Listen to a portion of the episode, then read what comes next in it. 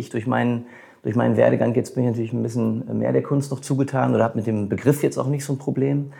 Aber die Künstler mit denen und Künstlerinnen, mit denen wir zu tun haben, für die ist das eigentlich äh, eine relativ klare Sache. Ja, also ihr macht Kunst, ja klar, was sonst. Herzlich willkommen zu Let's Talk Landscape, dem grünen Podcast von Hochsee Landschaftsarchitekten. Willkommen zur 55. Folge, in der wir Sebastian Sova zu Gast haben. Unser Podcast richtet sich an Landschaftsarchitektinnen und Landschaftsarchitekten und alle, die sich für gemeinsames Gestalten, für Design und für Entwerfen interessieren. Mit Sebastian Sova sprechen wir über den Unterschied, aber auch die Gemeinsamkeiten und die Spannungsfelder zwischen Landschaftsarchitektur und Kunst. Er hat einen Abschluss in beiden Disziplinen, wodurch es natürlich ein ganz interessantes Gespräch ist und er beide Seiten beleuchten kann. Und sein Büro Sova Turini Landschaft, das er mit seinem Geschäftspartner Gianluca Turini führt, macht tatsächlich auch Projekte in beiden Richtungen und waren damit auch sehr erfolgreich und sind es immer noch. Klaus Hermann und Gaspar Bjanic sprechen mit ihm über Entwurfsprozesse und über eine Gestaltung, die bei ihnen immer aus dem Raum heraus, aus dem Ort selbst entwickelt wird.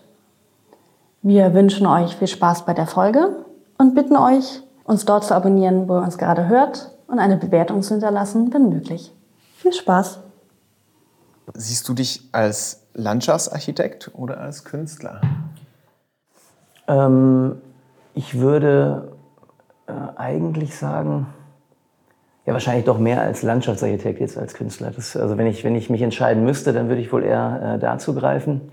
Aber eigentlich ist es für uns ähm, eigentlich nicht so wahnsinnig spannend, ehrlich gesagt. Also jetzt diese, diese Kategorien aufzumachen. Also letztlich interessiert uns äh, als Büro jetzt mich als, äh, ähm, als Landschaftsarchitekt, Gärtner, Künstler die Arbeit.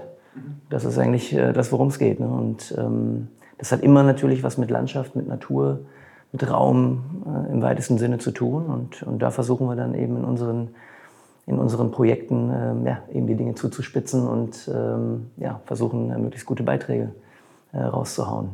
Das finde ich dann vielleicht schon ähm, ja, die nächste Frage, die sich für mich so ergibt, die Frage, die wir uns auch selber oft stellen. Ähm, das, was man macht, was wir eigentlich machen als Landschaftsarchitekten und Landschaftsarchitekten, ist das Kunst oder, oder ist es nicht Kunst? Ja, das ist, ähm, also da bin ich sicherlich auch nicht ähm, äh, extrem berufen, äh, da, jetzt, da jetzt endgültige Antworten ähm, äh, drauf zu haben.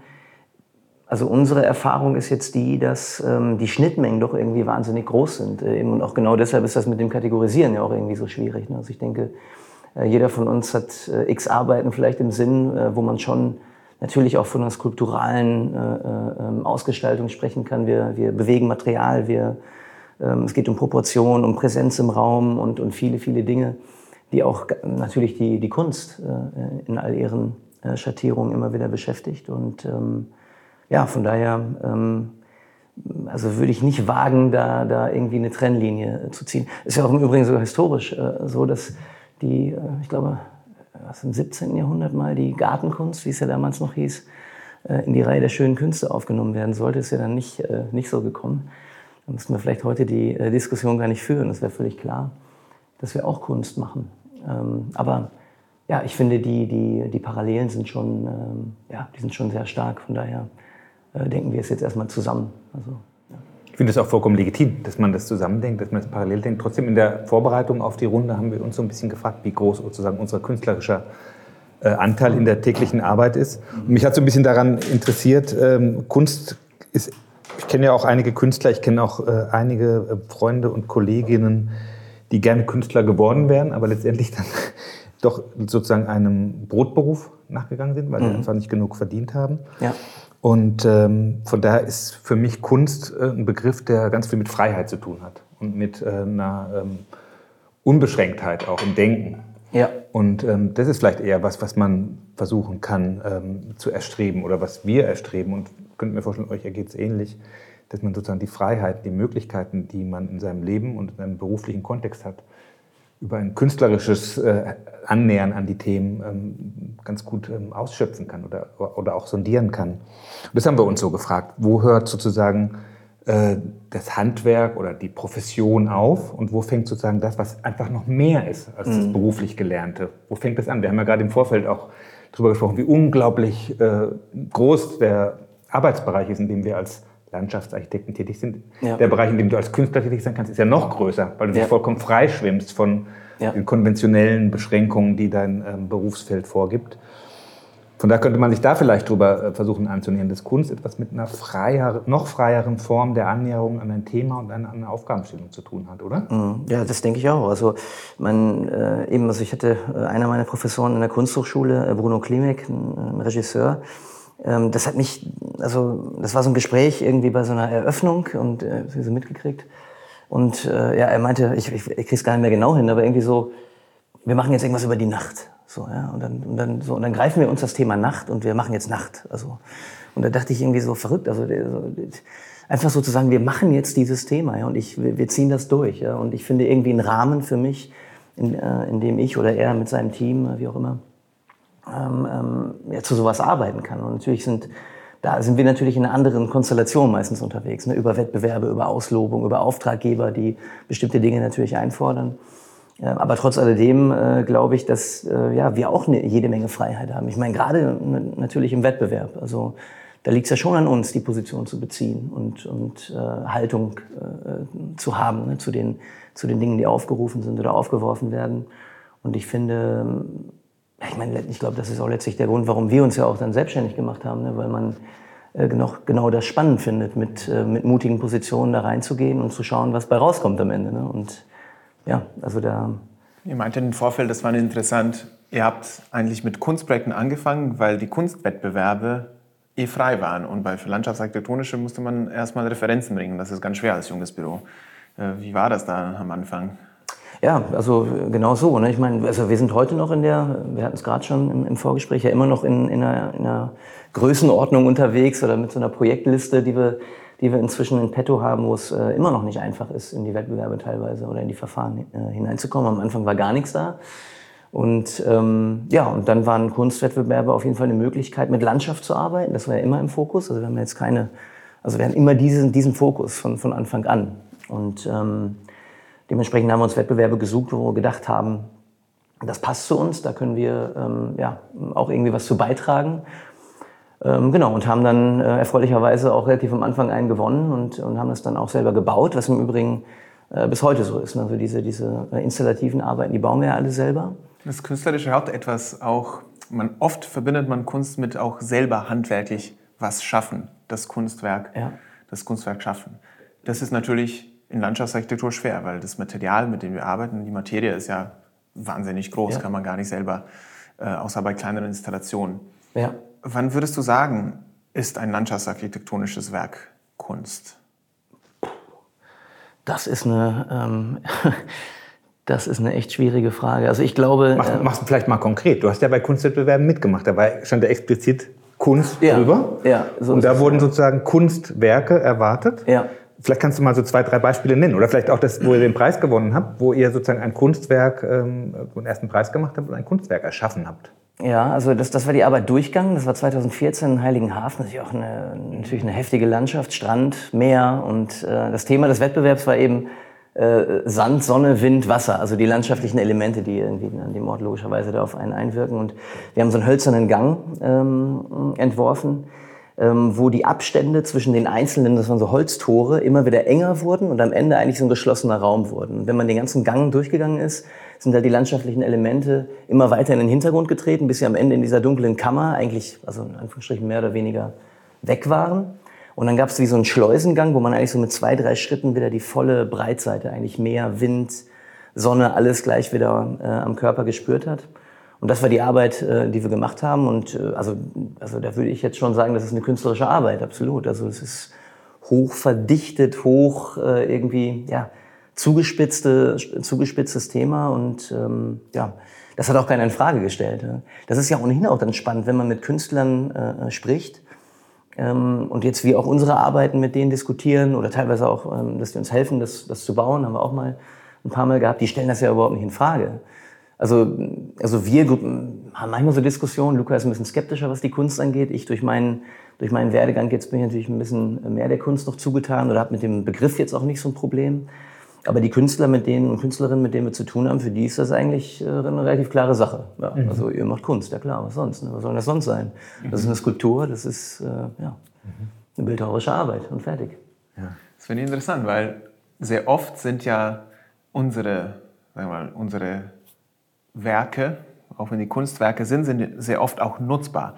Man kann sie betreten, man kann sie nutzen. Manchmal ähm, lösen sie auch ein gewisses Problem ähm, oder beantworten, ansprechen gewisse, gewisse Gegebenheiten, Probleme oder so. Ja. Ähm, das heißt, dass Kunst ähm, auch tatsächlich nutzbar sein darf. Ne? Unbedingt. Also ich wüsste zumindest nicht, wo die Definition steht, dass sie nicht nutzbar sein darf. Ne? Also klar, also es gibt natürlich bestimmte äh, Bereiche der Kunst, die eine, eine hohe Sensibilität logischerweise erfordern, äh, wo man nicht weit zu denken. Ähm, aber eben genauso gut, und das, ich meine, die letzten äh, Jahrzehnte haben es ja auch gezeigt, dass ganz andere Möglichkeiten von Kunst und was ist überhaupt Kunst und wie sie in den öffentlichen Raum hineintritt und wie sie ins Verhältnis von, von Betrachter, Benutzer oder wie auch immer ähm, eigentlich ganz, ganz ja, neue Maßstäbe da eben aufgemacht hat. Und so ist unsere, unser Arbeiten jetzt auf jeden Fall auch in so einem, eigentlich in so einem Feld einge, eingebettet. Also wir haben jetzt nie, ich musste kurz überlegen, ich kann mir eigentlich auch nicht vorstellen, nee, also so eine, so eine Objekthaftigkeit, die jetzt einfach irgendwie für sich steht mhm. und die distanziert betrachtet werden äh, muss, die haben wir eigentlich noch nie gehabt. Also da ging es immer, ähm, da ging's immer ran ans Material, ja. Und als solche Kunstwerke denke ich mir, wir haben einen ähm, Platz gerade fertig gebaut, letztes Jahr, den Rudolfplatz in Friedrichshain, Berlin. Ähm, und dort haben wir eine Skulptur, die es schon vorher da gab, anders inszeniert, anders hingestellt. Und mhm. ab dem Moment, wo der Platz eröffnet wurde, wurde es zu einem Kinderspielgerät. Also ja. Kinder klettern drauf, bespielen das. Und ähm, es ist ein unerwartetes Resultat, aber auf jeden Fall sehr schön. Ich glaube, das mindert den Wert des Kunstwerkes nicht, sondern erhöht den. Und Sie polieren auch den Bronzeguss. Natürlich. Na, das ist auch interessant. Ja. Ne? Also, dass ja. durch die Nutzung auch wieder das Kunstwerk sich verändert. Das ja. ist ja äh, oftmals auch von Künstlern intendiert. Ich habe auch diese diese Bilder von Erwin Wurm oder diese, diese Objekte von Erwin Wurm immer im, ähm, im Hinterkopf, wenn ich an angewandte Kunst irgendwie denke. Der hatte hier in der Berlinischen Galerie eine tolle Ausstellung vor ein paar Jahren, wo er sozusagen begehbare Objekte geschaffen hat oder mhm. sozusagen Gegenstände in den Raum gestellt hat, die sich die Menschen aneignen mussten. Die mussten sich dann ja. sozusagen in, in Hohlräume reinbegeben oder Tüten aufsetzen, sich sozusagen im Raum äh, aufstellen mit dem Gegenstand und plötzlich hat sich das ganze äh, Kunstobjekt eigentlich zu einem Gesamtkunstwerk entwickelt oder sie mussten Räume betreten, Objekten, die in ihrer Dimension äh, so verändert wurden, dass man sie zwar noch als Räume, klassische Räume wahrnimmt, aber sie, ähm, wenn der Mensch sich da rein begibt, irgendwie ganz anders verhalten. Also sowas finde ich total spannend. Und das ist vielleicht auch das Besondere an eurem Arbeitsfeld, dass ihr äh, tatsächlich sagt, dass eure künstlerische Arbeit in der Landschaftsarchitektur immer etwas mit einer Nutzbarkeit auch zu tun hat oder multikodiert ist und nicht nur äh, sozusagen betrachtet und ja. sozusagen distanziert gesehen wird. Aber sie wirkt natürlich auch auf einen Betrachter zusätzlich. Ne? Also du kannst sie nutzen, aber du kannst, ja. auch die, du kannst auch beobachten, wie Menschen die Kunst nutzen. Das ist ja auch ja. interessant. Also ich, ich sag mal, die meisten äh, von unseren Arbeiten, auch gerade die letzten, äh, die wir gemacht haben, da ist ja, also ich meine, nicht nur für uns, für viele, ähm, ein wichtiger Aspekt, dass wir ja nicht vorgeben wollen, was passiert. Mhm. Sondern für uns ist wichtig, so sagen wir es eigentlich auch immer, wir wollen versuchen, Landschaften zu entwickeln, wo alle, die diesem, diesem Ort, diesem Raum begegnen, selbst zu Interpreten wieder dieser Landschaft werden. Und dann passieren Dinge, an die haben wir nie gedacht. Und, und dann wird's wunderschön. Und, und, und, äh, und so diesen offenen Geist muss es natürlich irgendwo, äh, irgendwo haben. Also wir, wir mögen nicht, wir hatten einen Auftrag, einen temporären Spielplatz äh, in der Bochumer Innenstadt äh, zu planen. Und ähm, natürlich haben wir keinen Spielplatz geplant. Also ich meine, ich glaube auch nicht, dass man jetzt uns braucht, um eine, um eine Schaukel in, in einen temporären Sandkasten zu stellen, ähm, sondern wir haben versucht, eine Landschaft zu entwerfen, die für alle offen ist, für möglichst viele offen ist. Und dann sind da Dinge passiert, mit denen haben wir nie gerechnet. Wir haben Konzerte gespielt, da war Parcours, da war mit Rollern und mit BMX-Rädern, aber auch Kleinstkinder, die balanciert sind und äh, an einem Sonntagmorgen liegen irgendwelche äh, stark alkoholisierten äh, äh, jungen Leute da drauf und entspannen sich und, und werden wach von der Sonne. Ja. Das, sind, das ist einfach wunderschön. Und also genau, multikodiert, offen einfach, ne? offen, maximal offen. Ja. Ja gut, aber dann ist es vielleicht so, du sagst einerseits kommt ihr an Aufträge, indem er gezielt äh, Wettbewerbe äh, bei Wettbewerben mitmacht, mhm. im Idealfall bei Wettbewerben, wo auch ein künstlerisches Moment eine Rolle spielt, weil letztendlich brauchst du ja auch die Auftraggeberschaft, die bereit ist, diese Offenheit mitzugehen von Anfang an. Und die kannst du ja nur erreichen, wenn du im Vorfeld sozusagen deine Aufträge so ein bisschen filterst und versuchst, okay, es muss ein Mindestmaß an Offenheit da sein, weil unsere Erfahrung ist natürlich bei vielen Projekten, wo wir sozusagen Aufträge mh, hm, abarbeiten oder äh, durcharbeiten, die ein ganz klares, äh, ganz klare Aufgabenstellung haben und wo der künstlerische ähm, Anspruch vielleicht nicht auf den ersten Blick erkennbar ist. Ich sage mal ein klassischer Schulhof oder ein klassisches, äh, klassischer Spielplatz mit einem festen Budget, mit Vorgaben, die aus der Bürgerbeteiligung kommen und so ja. weiter, engt natürlich schon ein bisschen deinen Spielraum ein. Und wir haben vorhin im Vorfeld darüber gesprochen, manchmal ist es so, dass man in der Entwurfsphase, in der konzeptionellen Phase ganz viele künstlerische und kreative und auch über die Grenzen gehenden Dinge sich entwickelt. Gerade wenn wir auch in unseren Workshops, so ähnlich wie ihr, so versuchen, so ein bisschen uns frei zu schwimmen von den Vorgaben mhm. und mit, mit Begriffen zu arbeiten und darüber ja, eine neue Vision zu entwickeln, die einfach über den Standard hinausgeht. Und dann wird es aber oftmals in der Durcharbeitung, wenn dann kommen die Beteiligung, dann kommen die ganzen Fachämter, dann kommen die äh, reglementierenden Behörden, die eben gerade gegen, gegen temporäre oder sich entwickelnde Dinge Vorbehalte haben, weil, ja. weil später dann die Sicherheitsaspekte nicht mehr funktionieren zum Beispiel. Ähm, oder die Dauerhaftigkeit äh, nur dadurch gewährleistet werden kann, indem man auch über längeren Zeitraum so ein Objekt äh, vielleicht nochmal nachschärft und Dinge, die nicht funktionieren, nachbessert oder, oder weiterentwickelt. Ja. Und von daher ist dieses Künstlerische, ähm, wenn es auch Wirklichkeit werden soll, unbedingt davon abhängig, dass der Auftraggeber oder diejenigen, die dann am Schluss die entscheidenden ähm, die Entscheidungen treffen, das auch mitgehen und von vornherein diese Offenheit mitbringen. Wie ja. schafft ihr das im Vorfeld, außer dass ihr die Wettbewerbe gezielt aussucht, auch dafür zu sorgen? Oder wissen die Leute, wenn, wenn, wenn Sabatorini äh, sozusagen dann angefragt wird, da wissen die, müssen wir damit, müssen wir damit rechnen. Dass, dass das, das so hört sich so an, als ob wir so oft angefragt worden wären. Also ich meine eben, also erstmal unsere Projektliste ist ja nicht eine von, von jetzt äh, irgendwie 200 Projekten. Ne? Wir haben äh, aus, aus unserer Sicht eine ähm, ist immer noch eine überschaubare Zahl von Arbeiten, die wir bislang in den Raum gebracht haben, auch in den öffentlichen Raum gebracht haben.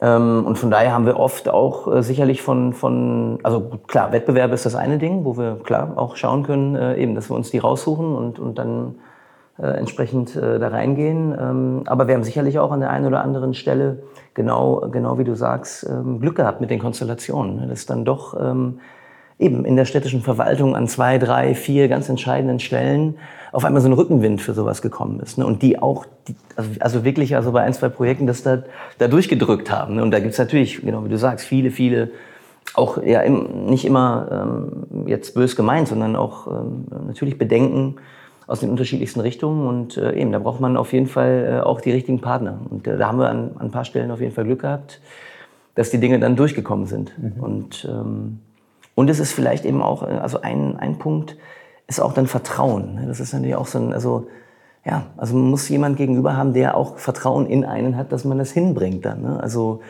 ähm, wir hatten einmal, also eben bei dem, bei dem Husemann-Platz-Projekt, bei, bei dieser Spiellandschaft in, äh, in Bochum, da war dann, da war irgendwie mal so ein Satz so, und, und, und jetzt seht einfach zu, dass ihr das hinbringt. Ne? Wir haben es jetzt bis zu dem Punkt hier geschafft, es ist durch und jetzt zeigt, dass ihr das drauf habt so, ne? und, und, und zieht das durch. So. Und ähm, ja, das haben wir dann versucht. Ja, sehr gut. Mich würde jetzt interessieren, weil mich interessiert äh, auf jeden Fall der Entwurfsprozess an sich. Ja. Weil wir mit, uns mit dem Thema auch viel beschäftigen im Büro und gucken, wie wir das immer optimieren und sind achtsam drauf, was da abläuft. Ähm, was würdest du sagen, ist tatsächlich, wenn man ein landschaftsarchitektonisches Werk plant, ist es eher ein künstlerisches Prozess, künstlerisches, kreatives Prozess oder ist es ein methodisches sagen wir mal, Designer-Problemlösung-Entwurfsprozess? Mhm. Also ich würde sagen, ähm, also jetzt bei den Arbeiten, die wir mit dem Büro machen, ist es auf jeden Fall schon eher, würde ich sagen, ein landschaftsarchitektonischer Entwurfsprozess, der da, der da abläuft. Also, also methodisch, wie man genau, zum Beispiel also, Problemlösung, man hat ein Problem man gegeben, irgendwie eine Aufgabe und dann läuft man dieses kreative Prozess durch, wie so ein, im Sinne von Design. Ja, schon, genau. Also für uns äh, eben steht doch am Anfang erstmal, also wie, wie, äh, wie man es auch an der Uni im Grunde genommen lernt, ähm, eine Analysephase, die bei uns äh, auf jeden Fall erstmal äh, losgelöst ist vom Entwurf. Ja. Also ähm, da würden wir schon die Position vertreten. Also natürlich, man kann unendlich viel analysieren, aber trotz alledem ist ein ungerichtetes, äh, äh, ähm, also wie, wie sagte hier noch ähm, Bernard Lassus, diese umherschweifende Aufmerksamkeit. Also ohne jetzt erstmal ein Ziel zu haben und zu wissen, wo will ich eigentlich hin. Und ich habe schon, weil ich sehr gut bin und sehr schnell, weiß ich schon eigentlich, wo, wo, wo der Hase ungefähr langläuft. Ne? Und ich würde jetzt sagen, dass diese Naivität, die man am Anfang, dem, also jeder Ort ist neu oder in seiner Komplexität ganz frisch und das sind ja wunderbare Momente, wenn man sich dem irgendwie annähert oder vor allem auch, wenn man das erste Mal da ist. Und dass das erstmal losgelöst ist ähm, und einfach mal erstmal ein Schauen, ein Beobachten, äh, ist ein Verstehen, ähm, das ist bei uns am Anfang. Und klar, und dann spielen sich natürlich in jedem Team, in jeder Konstellation bestimmte Sachen ein über, über die Jahre. Ich meine, ich habe jetzt ähm, das Glück, dass, dass ich mit Luca jetzt seit ja, zehn Jahren sind wir jetzt zusammen dran und ähm, die ganz, ganz große Zeit davon waren wir noch zu zweit. Ne? Also den Wettbewerb in Berlin, den haben wir ja zu zweit angefangen. Mhm. Und ähm, in dem Jahr kam es dann, dass wir jetzt ein paar, äh, ein etwas größeres Team haben, aber es ist ja immer noch nicht riesig.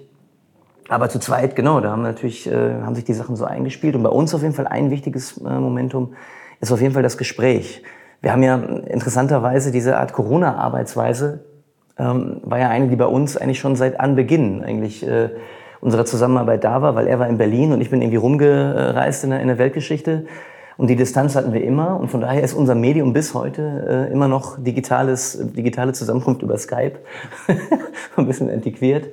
Ähm, aber das ist immer noch das, was wir benutzen. Und ähm, genau, und, und, und in, diesem, in diesem digitalen Arbeiten ist eben das Gespräch bei uns. Also das, das, das nimmt eine absolut zentrale Rolle ein. Also das ist uns selber auch, also am Anfang macht man, also man reflektiert ja nicht permanent seinen Entwurfsprozess, man kommt so ins Arbeiten, man findet bestimmte Dinge heraus, die jetzt für uns beide gut funktionieren. Und ähm, wenn man erst in den letzten Jahren festgestellt, wie wichtig das eigentlich für uns ist, weil ja Sprache immer auch, das ist ja im Grunde genommen ein Klärungsprozess, oder? Ich will ja mit meinem Gegenüber auf eine verständliche Art und Weise kommunizieren. Und und immer dann, wenn man schon das Gefühl hat, egal ob jetzt Analyse, Konzept oder Idee, Konzept, Entwurf, ich brauche irgendwie eine halbe Stunde, um es zu erklären und ich habe immer noch das Gefühl, ich bin immer noch nicht auf dem Punkt, dann ist ja die Wahrscheinlichkeit relativ hoch, dass relativ viele Unklarheiten noch da sind. Und im Gegensatz dazu, wenn man im, im, im Sprechen, im gegenseitigen Gespräch extrem schnell auf den Punkt kommt, dann haben wir eigentlich immer, also das gibt uns ein sehr gutes Gefühl, wo wir denken, okay, also hier scheint eine Klärung irgendwie in unserem Kopf erstmal da zu sein die es uns vielleicht einfach machen wird. So, mhm. und, ja. und klar, Skizze, Modell, all das ist natürlich begleitend immer mit dabei, aber ich würde schon sagen, und wir schreiben auch, ne, so Text, genau. Also erst sprechen und dann immer wieder schreiben. Vernachlässigt, ja. ja. In, in und gibt es in diesem Prozess, das ist jetzt so was Klassisches, was wahrscheinlich die meisten Zuhörerinnen und Zuhörer kennen, die äh, in Landschaftsarchitektur arbeiten, dass es, es gibt äh, gewisse Schritte, die man durchläuft. Es gibt immer gewisse Hemmschwellen. Es gibt immer diesen Sprung vom Konzept zu konkreten. Ähm, es gibt Variantenuntersuchung. Würdest du sagen, dass es in diesem Prozess bei euch auch einen Moment gibt, der komplett frei künstlerisch ist? Gibt es das noch überhaupt? Gibt es Raum dafür in landschaftsarchitektonischen Entwerfen, dass man sagt, oh, jetzt einfach dieses von innere kommt in einen Strich und das muss ich jetzt nicht viel rechtfertigen, das ist einfach so mein künstlerisches mein künstlerischer Anspruch als Schöpfer oder Schöpferin. Ähm, Gibt es das? Gibt es Raum dafür? Mm, ja, ich, ich würde sagen, den gibt es auf jeden Fall. Ähm, ich würde es aber vielleicht, also eben klar, also die Worte auf die Goldwaage legen. Also mit dem Schöpferischen, da würde ich jetzt so für mich persönlich ein bisschen vorsichtig sein.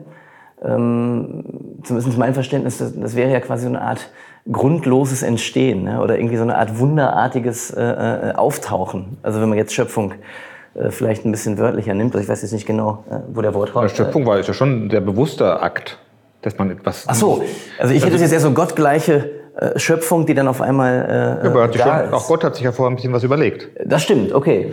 Ja, aber also in die Position äh, wollen wir uns natürlich nicht Nein.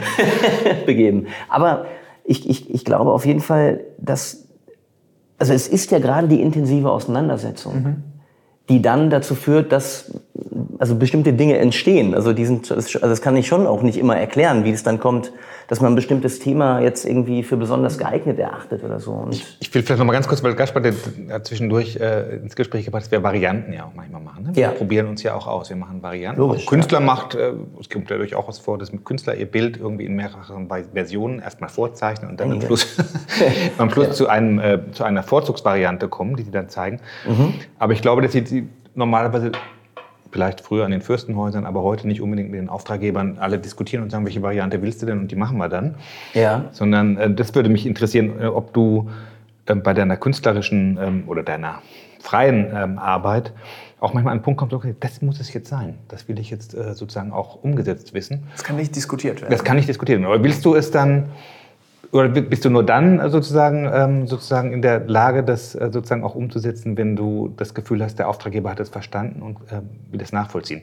Es gibt ja durchaus Künstler, Kunstwerke, die erschließen sich eben nicht in zwei, drei Sätzen. Ja? Also Ja. auch euer Beitrag hier fürs Max- Max-Engels-Forum, der hat eine unheimliche Kraft gehabt. Ich war ja da auch in der Jury und ähm, Vielleicht beschreibst du den kurz oder, oder ja, erzähl doch noch mal ganz kurz, weil das ist, glaube ich, ein ganz gutes Beispiel für eine, für eine Haltung, die man unter Umständen, um das vorwegzunehmen, vielleicht kannst du dann darauf eingehen, äh, die man unter Umständen, wenn man einen Auftrag gekriegt hätte für diesen Auf direkt ohne Wettbewerb, äh, nur dann hätte umsetzen können, wenn man wirklich ähm, die äh, Auftraggeberschaft hundertprozentig auf seiner Seite hat. Ja, also Ja. schreib das doch noch mal, was du da gemacht hast fürs Max-Engels-Forum. Ja, wir haben ähm, ähm, letztlich ähm, eben, also genau, Max-Engels-Forum ähm, mit dieser äh, heute noch äh, ja, eher Zweiteilung dieses ähm, parkartigen Geländes eben zur Spree und äh, dieser eher ja, platzartige Bereich vom Rathaus und ähm, am Fernsehturm. Und wir haben, ähm, also eigentlich war die Grundhaltung erstmal die zu sagen, an diesem Ort also das ist ja wirklich so, also da, da, da wird ja Weltgeschichte des 20. Jahrhunderts insbesondere, aber auch natürlich noch andere zeitliche Schichten, äh, es wird wirklich sichtbar und greifbar. Und unser Ansatz war auf jeden Fall, dass wir gesagt haben, wir müssen das sichtbar, also es muss sichtbar bleiben. Ne? Oder es muss auch in seiner Heftigkeit und seiner Brutalität, was da alles drinsteckt, an Veränderung, an, an wirklich heftigen, heftigen Prozessen, das muss irgendwie das Thema sein. Und dafür haben wir diese räumliche Metapher ähm, entdeckt, dass wir gesagt haben, es gibt diesen einen dichten Hain, die, ganz, die eine Hälfte der komplette Hain und die andere Hälfte komplett offen und dazu noch die Achse quasi um 90 Grad gedreht. Also nicht mehr diese, äh, diese Planung eigentlich, die, äh, die in der Nachkriegszeit dann ähm, in DDR entstanden ist, sondern da drehen wir einmal komplett. Das heißt, die Achse, die eigentlich mal von der DDR geplant wurde, wird eigentlich, bleibt erhalten, aber sie wird räumlich komplett um, umgedreht. Und das war eigentlich unser, unser Ding, was wir, äh, was wir verfolgt haben. Aber ich finde, für uns ist das jetzt eher wieder eben ein Beispiel, wo man, also wo man doch sieht, dass wir, dass wir doch, wenn wir gerade bei der Freiheit waren, dass die Freiheit doch da ist, oder? Ich meine, es war ein offener Wettbewerb. Äh, wir haben uns reingepackt, wir haben gedacht, wir, wir haben jetzt für uns einen Weg gefunden, wie wir mit dieser ungeheuerlichen Komplexität, die da drin steckt, ähm, in einer gewissen Einfachheit umgehen können. Ähm, und das haben wir reingehauen. Ich habe ja auch den vierten Preis gekriegt dafür. Wir haben den vierten Preis gekriegt, ja. Wir haben uns äh, ähm, natürlich sehr darüber gefreut und ähm, ja, Aber wärst du denn dann in der Realität auch damit einverstanden gewesen, wenn du das jetzt als künstlerisches äh, Produkt irgendwie sehen würdest? Wenn man dann sagt, ach nee, wir möchten es doch ein bisschen anders, macht, macht es doch bitte irgendwie in einer anderen Aufteilung oder so. Also wenn man, ne? Ja, irgendwo, en- irgendwo äh, endet natürlich die Grenze Ja, ja, genau, der, genau. der Kompromissfähigkeit. Also natürlich kann man äh, im, im, im Kleinen, dann, also in jedem Projekt gibt's wieder Diskussionen und, und oft ist ja auch ist ja nicht immer nur schlecht, sondern bringt das Projekt ja auch an vielen Stellen dann nochmal noch mal nach vorne. Aber klar, also an dieser, an dieser Grundkonzeption, also da hätten wir natürlich nicht mit uns reden lassen, das ist klar. Und auch dieser Prozesshaftigkeit, die dahinter steckte. Ne? Also die Vegetation ja über, also wir haben, glaube ich, einen Zeitraum von 100 Jahren vorgeschlagen, wie man das entwickelt. Ganz allmählich umbauen, um natürlich auch die Leute mitzunehmen und nicht so einen Kahlschlag dazu machen. Ich finde, das ist auch eine interessante, ist auch ein Weg, wie man Kunst definieren kann oder wie man vielleicht Landschaftsarchitektur als Kunst definieren kann. Also wenn man zu einem Punkt kommt, ein Werk, was sich jetzt nicht mehr diskutieren lässt oder man darf jetzt nichts mehr wegnehmen und nichts mehr verändern, ähm, ohne es wirklich grundsätzlich zu verändern, dann kann ich mir vorstellen, dass es ein Kunstwerk ist. Weil die Arbeit, die Materie, die wir bearbeiten, ist sehr komplex und man kann an vielen Stellen schrauben. Und ich glaube, viele Entwürfe funktionieren, auch wenn man die an unterschiedlichen Stellen ein bisschen verändert oder man hätte die noch ein bisschen anders machen können. Aber es gibt auch, glaube ich, Entwürfe und landschaftsarchitektonische Werke, die im Ganzen ganzheitlich funktionieren, die man nicht viel verändern darf, dürfte, ohne dass die Ja. wesentlich äh, was verlieren. Also ich denke da eben an so ein paar ähm, Beispiele, wir haben ja vorher drüber gesprochen, das wäre so ein Beispiel, wo auch irgendwo eine Grenze erreicht wäre, wo dann eigentlich der künstlerische Aspekt des Entwurfs nicht mehr sichtbar gewesen wäre oder sich einfach nicht oder konterkariert worden wäre. Ne? Ich denke so an, an so Lohn zum Beispiel, so eines unserer ersten Projekte, da gibt es auch ganz starke Entwurfselemente, die äh, auch tragen, obwohl an einigen Punkten jetzt auch die- der Zahn der Zeit drüber gegangen ist und vielleicht auch Dinge jetzt im Nachhinein von nachträglichen Nutzern verändert wurden, gibt es trotzdem Elemente, die noch funktionieren. Oder am Nibelungenpark, wo einfach von vornherein eine starke Entwurfsidee da war, die einfach mutmaßlich über einen langen, langen Zeitraum ähm, funktioniert. Wo man uns auch die Freiheit gelassen hat, wirklich diese Grundidee zu verfolgen. Und trotzdem sind wir eben als Landschaftsarchitekten in der Lage und dann auch wieder Dienstleister, dass wir sagen, okay, wir müssen diese starke Idee so umsetzen, dass der Nutzer, der Auftraggeber am Ende auch damit seine wesentlichen Aspekte der Freiraumnutzung umsetzen kann. Und Ja. damit auch ein Zweck gewissermaßen erfüllt wird, gerade im Ja. öffentlichen Bereich. Vieles, was ihr ja auch macht, findet ja im öffentlichen Raum statt.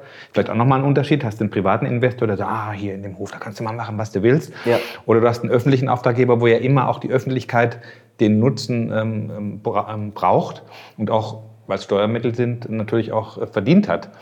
Und wenn dann im Vorfeld der Bürgerbeteiligung bestimmte Nutzungsaspekte gewünscht werden, dann ist es natürlich auch, finde ich, mehr als fair, wenn man die dann um, auch in seinem Entwurf umsetzt. Ne?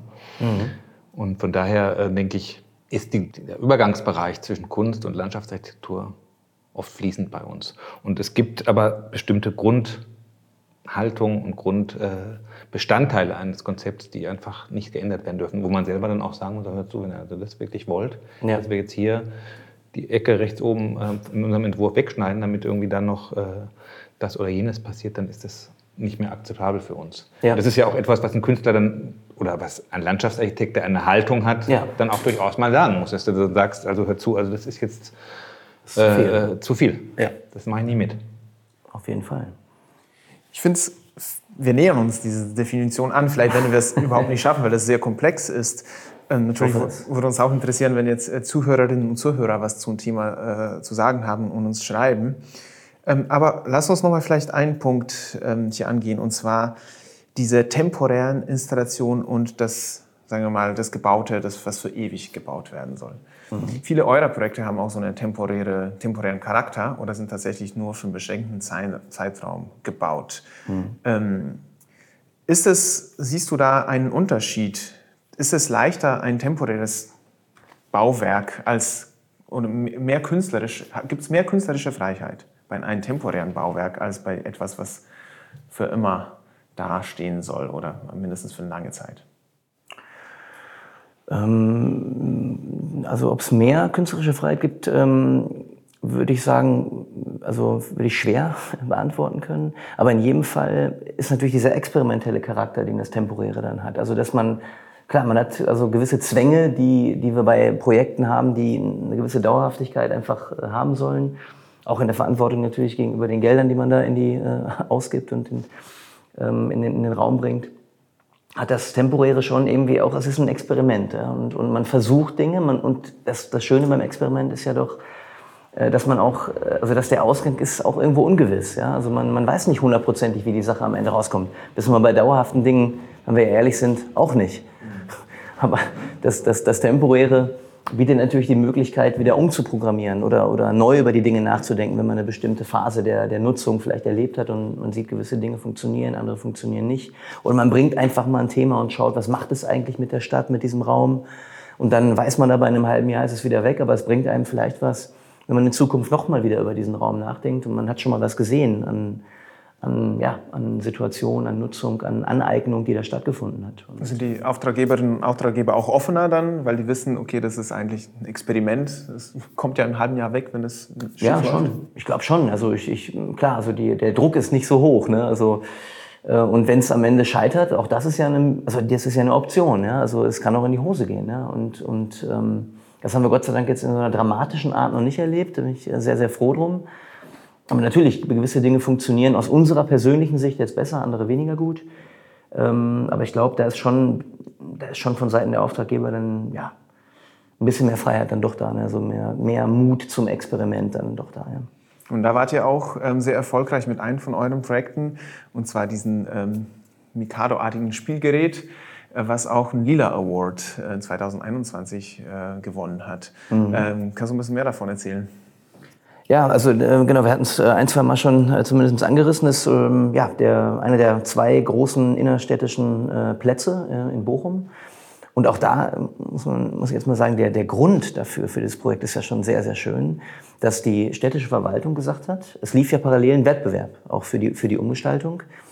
Und äh, dass sie gewusst haben, also in zwei Jahren reißen wir ohnehin alles ab, es wird komplett neu gebaut. Lass uns doch jetzt diese Phase nutzen, um einfach mal was zu probieren, um einfach mal ein Experiment rauszuhauen, weil wir wissen, in zwei Jahren ist ohnehin alles, wird alles neu, äh, neu gedacht. Und das finde ich allein erstmal schon mal einen sehr, sehr schönen Ansatz. Also dass die Stadt selbst ist ja dann auf uns zugekommen und hat gesagt, jetzt äh, probiert mal was und, und setzt mal ein Thema. Und äh, das Thema des Spiels ähm, war dann äh, war quasi die, die, die, das Überthema.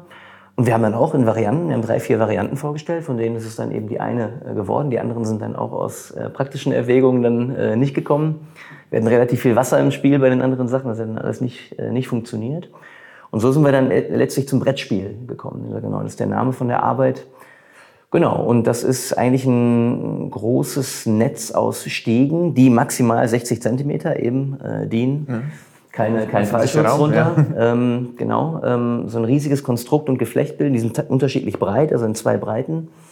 Ähm, und sind im Grunde genommen einfach eine Landschaft. Ne? Und ähm, ich hatte es gerade schon gesagt, und was dann darauf passiert, das wissen wir nicht. Ähm, wir haben jetzt, also klar, Spiel war eines der Themen, aber eben äh, Musik und Sport und einfach entspannen, abhängen All die Dinge sind dann in den Monaten darauf passiert. Und das Schöne ist natürlich dann auch noch, wenn man sieht, es, gibt, es gab null Vandalismus. Also das sind natürlich auch Bedenken, die da vorkommen. Ne? Also es ist Holz. Was, was passiert da mit dem öffentlichen Raum? Ne? Und äh, es ist absolut nichts passiert. Und äh, ja, es hat super gut äh, geklappt einfach. Ja? Und, und ich, klar, ich meine, ich bin auch ein Bochumer Junge. So also eine Arbeit in, die, in das Herz von meiner Heimatstadt zu stellen, das ja, ist natürlich... Äh, wahnsinnig schön. Ja. Also ich habe als der, der erste Samstag der Eröffnung, da war gutes Wetter, äh, da saß ich auf so einer Bank da am, am Rand vom Platz, hab geheult wie ein Schluss. Und da ja. so eine 80, 90 Kinder hat man die Bretter kaum gesehen vor lauter Leuten. Da, da denkt man einfach, okay, das, das, mhm. also wenn das meine Arbeit ist, dann kann nicht mehr, kann, kann nicht mehr viel kommen. Ne? Das ist wunderschön. Ja. Als ich das gesehen habe, habe ich auf jeden Fall gesagt, das ist auf jeden Fall ein Kunstwerk. Da habe ich auf jeden Fall so ein, es wirkt es wirkt wie ein starkes Konzept. Man, es ist äh, eine kreative, es ist was Neues, es ist in sich schlüssig. Ähm, ich finde, das ist in vielerlei Hinsichten ein Kunstwerk. Seht ihr das mhm. auch so? also wir, wir lavieren ja um das Thema rum. Also die, die Festlegungen sind, sind schwierig. Ich würde mich auch jetzt wieder rauswinden wollen. Also ehrlich gesagt, wie gesagt, also uns, uns ähm, ähm, interessiert es eigentlich auch gar nicht so, also als was man das jetzt irgendwie sieht. Also wir können es hier natürlich spannenderweise diskutieren, aber für uns ist es eigentlich nicht interessant, was es ist. Ähm, also ich kann auf jeden Fall sagen, der entwurfliche Prozess dahinter war eigentlich ein sehr landschaftsarchitektonischer. Also wirklich Modell, Maßstab 1 zu 20, die Bretter, äh, Holzplättchen gemacht mit Nägeln in die, in die Schaumstoff, in den Schaumstoffgrund. Da gibt's natürlich 300 Fehllöcher, die wir irgendwie gemacht haben, bis wir irgendwann zu der Struktur gekommen sind, die, die es dann am Ende auch geworden ist. Aber dahinter stecken ja was Proportionen. Also beispielsweise alle Bretter sind immer Teil einer Reihe, keins ist einzeln. Das sind ja alles also äh, Verhältnisse von Chaos und Ordnung, die uns in jedem landschaftsarchitektonischen Projekt äh, beschäftigen. Ähm, Farbgebung, Materialität, all, all das äh, sind ja Fragen unseres Berufes und die genau da auch drin stecken. Und dann natürlich noch mit der Schönheit, es dann selber zu bauen, dann auch. Das ist natürlich äh, das ist natürlich auch wunderschön, ja. Ich fand das jetzt eben auch nochmal einen sehr schönen äh, Gedanken äh, oder ein sehr schönes Statement von dir, dass du gesagt hast, du warst eigentlich so richtig bewegt. Hast ja gesagt, ja. du hast Gold wie Schloss und als du es dann gesehen hast, und du hast, als du es gesehen hast, wie es genutzt wurde, ja. wie es angenommen wurde. Ja. Eben nicht, als du es sozusagen ohne Menschen gesehen hast, da warst du vielleicht auch bewegt. Also, ja. Wir sind endlich Klar. fertig, ja, schön, ist so geworden, wie wir uns das gedacht haben. Ja.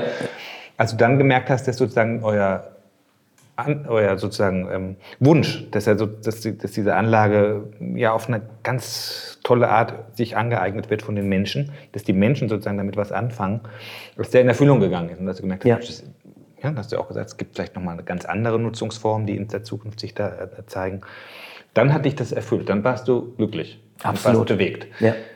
Und das ist vielleicht auch bei manchem Kunstwerk äh, nachrangig. Da ist es vielleicht nicht unbedingt immer so, dass es zwingend notwendig ist, dass die Menschen das dann auch alle wertschätzen und toll finden, sondern es gibt ja dann auch durchaus auch Kunst, die bewusst, und das vielleicht das Beispiel vom Marx-Engels-Forum ist vielleicht ein Beispiel dafür, wo man auch mit ja, auch Gedanken anschaut, man möchte auch provozieren oder man möchte etwas äh, sozusagen etwas, etwas Kräftiges daraus entwickeln, was, was aufwühlt, ja, ja. was polarisiert vielleicht ja. auch, ja, um darüber vielleicht auch weiterzukommen mit irgendwelchen Absolut, gesellschaftlichen ja. Themen.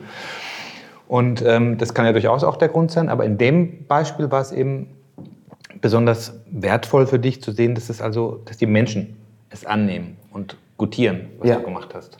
Absolut, ja. Also ich meine auch da, äh, ähm, also eben, also Luca hat mal vor vielen Jahren so, so sehr schön gesagt, wir wollen halt nicht gefällig sein, haben wir irgendwann mal. Also eben, klar, man redet ja auch in, in stundenlangen Gesprächen dann, wenn man wieder zurückguckt und äh, dieser, dieser, dieser Begriff, den haben wir immer noch, der taucht immer mal wieder auf, so in unseren Prozessen, dass wir nicht sagen, okay, wir wollen unser Ding verfolgen so, und mhm. möglichst kompromisslos uns weit raus wagen. Und ähm, auch, auch bei der Arbeit Brettspiel, also am Ende ist es wirklich wunderbar, äh, also wahnsinnig positiv aufgenommen worden, viel positiver als wir, als wir dachten. Aber auf der anderen Seite gibt es natürlich auch andere Stimmen. Das muss man äh, fairerweise natürlich auch sagen. Beim Aufbau habe ich auch, äh, also beim Aufbau erlebt man immer natürlich ein sehr unmittelbares Feedback der, der, ähm, der Leute, die das dann eben sehen und mitkriegen, da, da tut sich was. Und ähm, da gab es auch sehr unschöne. Wir hatten so einen Bauzaun drumherum, also während der Bauphase und ich habe am, am Bauzaun auch also einige Gespräche geführt, die waren alles andere als angenehm. Ne, wo, äh, soll denn das Geld Also was soll das denn? Das, genau, das ist eine der, der Lieblingsfragen. Ja. Was soll, was soll denn der Scheiß? Das war, glaube ich, ja, ja. die erste, als wir den Durchgang gebaut haben, 2014. Äh, ich glaube, das war der erste Kommentar, den wir jemals zu einer Arbeit von uns bekommen haben. Was soll denn der Scheiß? Weil, weil der Typ eigentlich immer sein, sein Handtuch da liegen hatte, wo, wo, wo unsere, äh, unsere Arbeit dann in den äh, Sand äh, von Heiligenhafen an den Strand gekommen ist.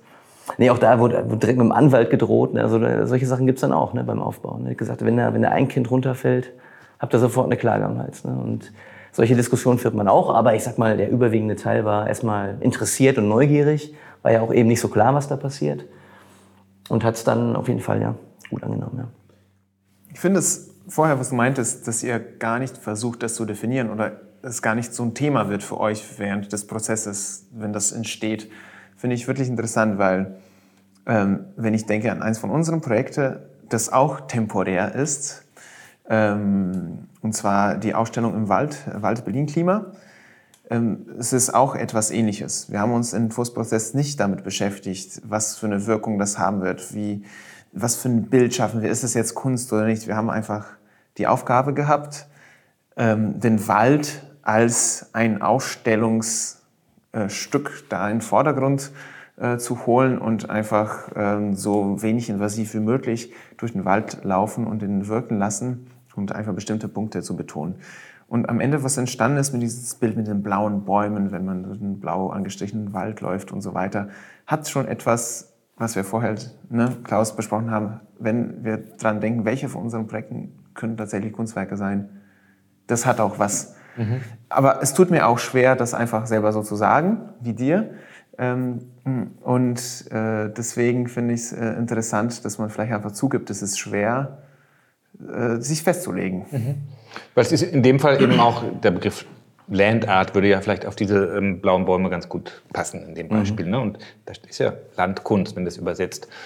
Und trotzdem haben wir dort eben nicht einfach nur die Bäume angemalt, damit es schön aussieht, sondern der Grund ist, dass diese Bäume, äh, diese, dieser Hektar, der da blau angemalt ist, eben zeigt, wie viel CO2 äh, wie viel Wald eigentlich erschaffen werden muss oder vorhanden sein muss, um den CO2-Fußabdruck eines Durchschnittsmenschen mhm. zu kompensieren. Ne? Ja. Also es hat er eben auch auf den zweiten Blick, ich meine, das geht man auch in dieser Ausstellung, um dieses Thema äh, sozusagen kennenzulernen, ja. hat auf den zweiten Blick eben neben der ästhetischen Wirkung eben auch eine inhaltliche Wirkung. Und es hat auch ein, sagen wir in dem Fall eben nicht wie bei eurem Brettspiel, eine äh, sozusagen begehbare oder eine Spiel, äh, ein Spielthema, wobei man kann sich auch hinter den Bäumen verstecken. Aber Informations Aber Information und ästhetische ja. Wirkung und sozusagen Erlebnis der Sinne, ne, im weitesten Sinne. Und das finde ich irgendwie daran spannend. Und trotzdem ist es eben nicht einfach nur ein Kunstwerk, das für sich steht, sondern es eben auch durch die Menschen angenommen werden muss, damit es funktioniert. Mhm. Ja, und trotzdem sind doch auch diese Arbeiten immer, also eben das, das ähm, eben an, an den Ort gebunden. Ich meine, das ist eben auch nochmal ganz wichtig. Also ich meine, ich habe jetzt an einer, an, einer, an einer Uni, an der Kunsthochschule auch natürlich wirklich, also wirklich, also wirklich richtig bildhauerisch gearbeitet, ja, also wo es aus dem Material kommt. Ich habe mit Beton und mit Stahl gearbeitet und ähm, ja, das ist natürlich nochmal so ein Eins zu eins aus dem Material entwickeln sich die Dinge. Mit dem Experimentieren, mit dem Tun und mit dem unmittelbaren Schaffen entwickeln sich dann die nächsten Schritte und man kommt am Ende zu einer möglichst äh, konsistenten Arbeit, die, die man dann in den Galerieraum bringen kann. Das ist natürlich auch nochmal eine ganz besondere Situation, ein unglaublicher Schutzraum, ne? also wo alles geregelt ist ne? und alle halten schön Abstand und man kann unglaubliche Restriktionen eigentlich von, von, von, den, von den Leuten einfordern, die im öffentlichen Raum unmöglich sind. Ähm, aber alle unsere Arbeiten, und ich denke bei euch ist es genauso, sind ja sind einfach aus dem Ort. Ne? Und, und das ist dann auch, und so fängt ja jede unserer Arbeiten an, auch wenn, wenn man jetzt sagt, das ist eine künstlerische Arbeit, das Brettspiel. Aber die am Anfang war, wie gerade schon gesagt, die Analyse von dem Ort. Was ist das für ein Ort? Was, was braucht der? Sehr starke Symmetrien, Axialität, sehr heftig steinern und dann zu sagen mal, also dann natürlich ist das eine künstlerische Geste zu sagen, wir gehen mit so einer Leichtigkeit darüber ne? und, und, und ein chaotisches Momentum dann äh, darüber zu legen. Klar kann man jetzt so sagen, das ist eine, eine, eine bildhauerische Geste eigentlich auch, ne? aber, mhm. aber die Auseinandersetzung mit dem Ort ist da wieder entscheidend. Ich finde es um diese, um sich so viel wie möglich auch künstlerisch ausdrücken zu können, muss man sich so einen gewissen Freiraum verschaffen, ähm, haben wir gemerkt. Dass wenn man in diesem Alltag drin ist, von wirklich einer Aufgabe zu einer anderen und man hackt einfach, äh, sagen wir mal, das wie eine Dienstleistung ab, dann gibt es wenig Raum für, sagen wir mal, künstlerisches Extra. Mhm. Ähm, deswegen ähm, haben wir mit Klaus vorher darüber gesprochen, dass wir schon seit Jahren jetzt versuchen und immer mehr besser, immer besser schaffen, uns diesen Freiraum zu verschaffen, dass, es, dass wir das auch machen können. Wie sieht das bei euch aus? Ist es auch so ein Freiraum, der ihr euch erstmal schaffen musst? Oder siehst du das als etwas Wesentliches, dass man auch dann äh, das äh, noch mehr Künstlerische reinbringt in die Landschaftsarchitektur? Ähm, also, ich, also für uns ist es auf jeden Fall extrem wichtig. Also es ist, es ist eigentlich der Grund, warum wir, warum, warum wir da sind, ja, warum wir das machen. Und also eben von einer kleinen Vortragsreihe über eine, eine, eine Installation oder äh, was auch immer bis hin zu einem Wettbewerbsbeitrag Platzgestaltung, das wollen wir tun. Und in, auch in der Breite wollen wir das weiter tun. Und ähm, für uns, das ist ja auch nicht, nicht eine Sache, die, die, die man permanent reflektiert, aber wir haben dann schon im Rückblick nach so den ersten paar Jahren haben wir dann schon gedacht, okay, wir müssen halt aufpassen, ne, dass, die, dass diese Mühle nicht, äh, nicht beginnt. Ne? Und ein Wettbewerb nach dem anderen und dann Architektenanfragen ohne Ende, kennt ihr auch. Und ähm, einige sind nett und man sagt dann irgendwie zu und dann hängt man schon wieder in so einem Ding drin und dann denkt man, ja, man muss nur ein bisschen zuarbeiten und am Ende hängst du doch wieder. Mhm. Äh, weil klar, man will natürlich gute Arbeit machen und, ähm, und dann geht wahnsinnig viel Zeit einfach drauf. Ne? Und, und unsere Erkenntnis auf jeden Fall die, ähm, also ähm, also ähnlich wie, wie, bei dem, wie bei den Sachen, die Franz auch sagte in seinem Podcast. Also die Zusammenarbeit mit Architekten haben wir extrem runtergefahren, weil wir doch tatsächlich auch sehen, mehr in, in, der, in der eigentlichen landschaftsarchitektonischen Wettbewerbsherausforderung sehen wir uns dann doch jetzt eher. Was nicht heißen soll, dass man natürlich in hochspannenden Konstellationen immer mal wieder was macht, aber deutlich weniger. Und also wir wollen auch nicht groß werden. Ne? Das ist ja auch, also im Moment haben wir eine Bürostruktur, die ist ja super kompakt. Also im Verhältnis zu euch, jetzt zu ganz vielen anderen, sind wir ein sehr, sehr kleines Büröchen. Und ähm, mit unseren, ja, jetzt sind wir zu sechst, äh, plus ein, zwei Freie, die noch so drumherum sind. Erscheint uns fast schon wie das, echt das Maximum. Ne? Und wo wir irgendwie denken, ah, lieber, lieber wieder einen Tacken kleiner, weil klar, dann ist auch der, logischerweise der finanzielle Druck auch nicht so groß. Ne? Das sind ja dass wir, dann sind wir für uns selbst verantwortlich. Also waren wir, waren wir viele Jahre nur für uns. Ne? Gut, wenn, wenn du das Max-Engels-Forum gewonnen hättest, dann hättest du dich ein bisschen ja, vergrößern müssen. Wenn, also die, die Frage, das sind wirklich Punkte, ja, die muss man sich klar machen. Also wir genau, haben das haben ja aber nicht. Ja, ja. Haben wir nicht. Ja, ja, okay. Da hat die, also äh, Ayla, Ayla Kutosch, eine, eine Mitarbeiterin vor der, also drei, vier Tage vor dem Preis gekriegt. Da, weiß nicht, irgendwie äh, wird ein bisschen gesprochen, dies und das. Und dann meinte sie so äh, zu mir, ja, was ist denn mal, stell dir mal vor, wir gewinnen das Ding was ist denn das so? Was, was bedeutet denn das? Und dann äh, sagte ich nur, das, das ist das Ende von unserem Büro. Ja? Und der, der Beginn eines Neuen natürlich. Aber das, wär, das wäre das Ende. okay, dieses Büros, so wie wir das hatten. Und, und ähm, also ehrlich gesagt, also aus der Warte betrachtet, sind wir dann eher froh. Also im vierten, äh, da sind wir eigentlich ganz gut äh, bedient. Na klar, wir hätten uns auch nicht beschwert, wenn wir es gewonnen hätten, aber ähm, ja, genau. Also von daher Auswahl der Wettbewerbe oder der Dinge, die man macht, haben wir auch dazugelernt. Am, am Anfang, da freut man sich natürlich auch, wenn man angefragt wird. Und ich finde das interessant, weil das hat auch was mit Freiheit zu tun. Ne? Also wenn du dich äh, sozusagen in einer bestimmten Bürogröße orientierst und sozusagen dir auch das Recht rausnimmst, äh, nur bestimmte Aufträge anzunehmen, die dazu passen. Ja. Und wenn was Größeres kommt, eben zu sagen, nee, also können wir nicht, weil wir ja. passen wir nicht, dann verschafft es einem unter Umständen auch Freiheit. Und auf den Begriff sind wir häufiger gekommen, auch schon in unserem Vorgespräch und jetzt hier mehrfach, dass man für, für sagen wir, Kreativität und für künstlerische Ausdrucksformen auch eine gewisse Freiheit braucht und Zeit. Ja, Weil für mich hängt Freiheit ja. an Zeit. Du hast vorhin gesprochen, Absolut. wir haben vorhin darüber gesprochen, wie umfassend eigentlich unser Berufsspektrum ist. Man könnte ja. sich mit tausend Dingen beschäftigen. Man will jetzt noch gesellschaftlich wirksam werden, wie ihr oder wir. Man will noch einen Podcast haben. Man will noch einen Podcast machen. Man will in die Gesellschaft hineinwirken.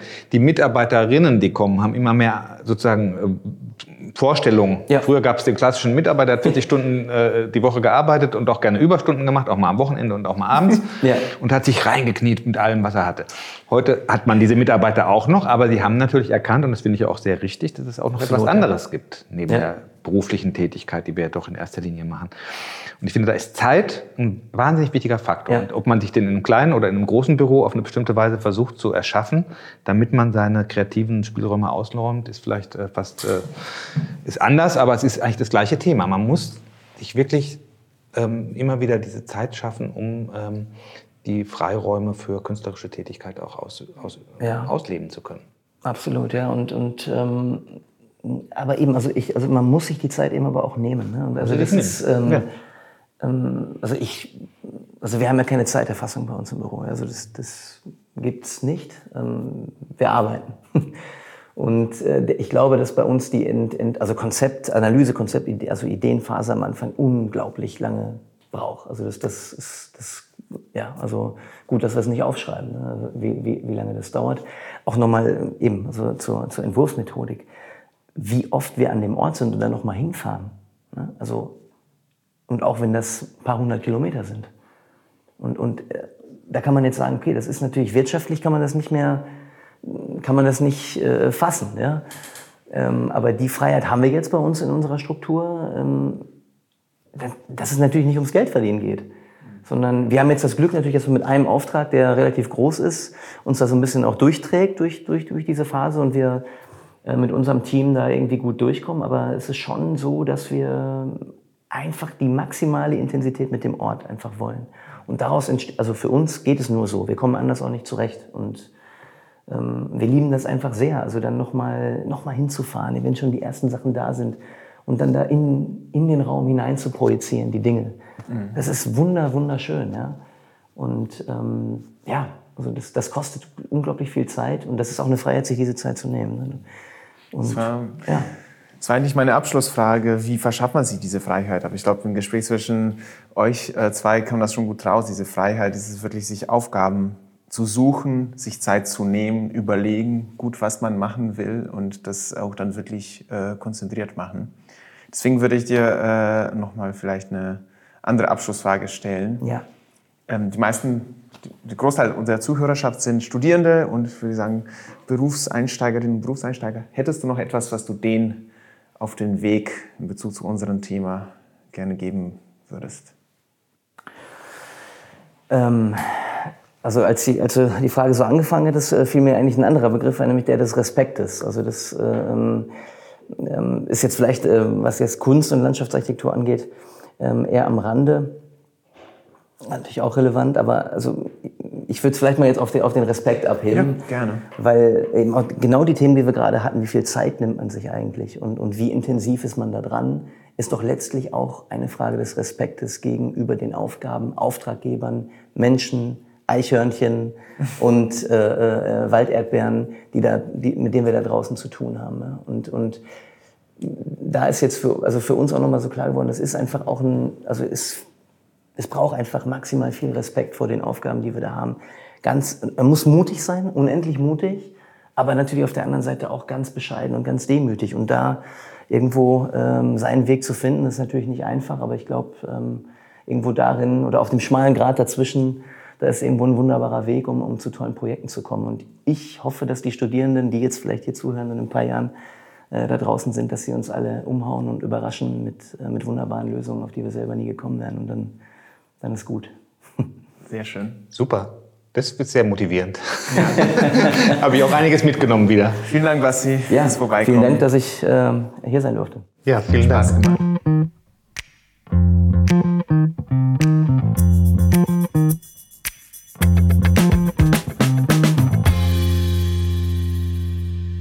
Hoffen, euch hat diese Folge gefallen. Das Thema Kunst und Landschaftsarchitektur ist ja doch immer ein auch subjektives, das jeder etwas anders empfindet. Und wenn ihr Anmerkungen dazu habt, schickt diese gerne auf media.hochc.de oder schreibt uns auf Instagram. In der nächsten Folge haben wir wieder einen Landschaftsarchitekten zu Gast, und zwar Professor Christian Wertmann. Diese Folge wird allerdings nicht wie gewohnt in zwei Wochen herauskommen, sondern erst in vier Wochen. Wir ändern nun unseren Rhythmus. Wir haben 55 Folgen alle zwei Wochen geschafft und nehmen etwas Wind für uns aus den Segeln und werden zukünftig immer am ersten Donnerstag im Monat eine neue Folge für euch veröffentlichen. Christian Wertmann lehrt an der Leibniz-Universität Hannover im Institut für Landschaftsarchitektur und Entwerfen. Mit ihm blicken wir außerhalb der Grenzen von Europa auf Projekte zum Beispiel in Brasilien und Kolumbien. Dort hat Professor Wertmann viel Expertise, hat viele interdisziplinäre Projekte geleitet und erklärt uns, was man dort lernen kann, auch für Projekte vor der eigenen Haustür. Wir hören uns Anfang September. Bis dahin,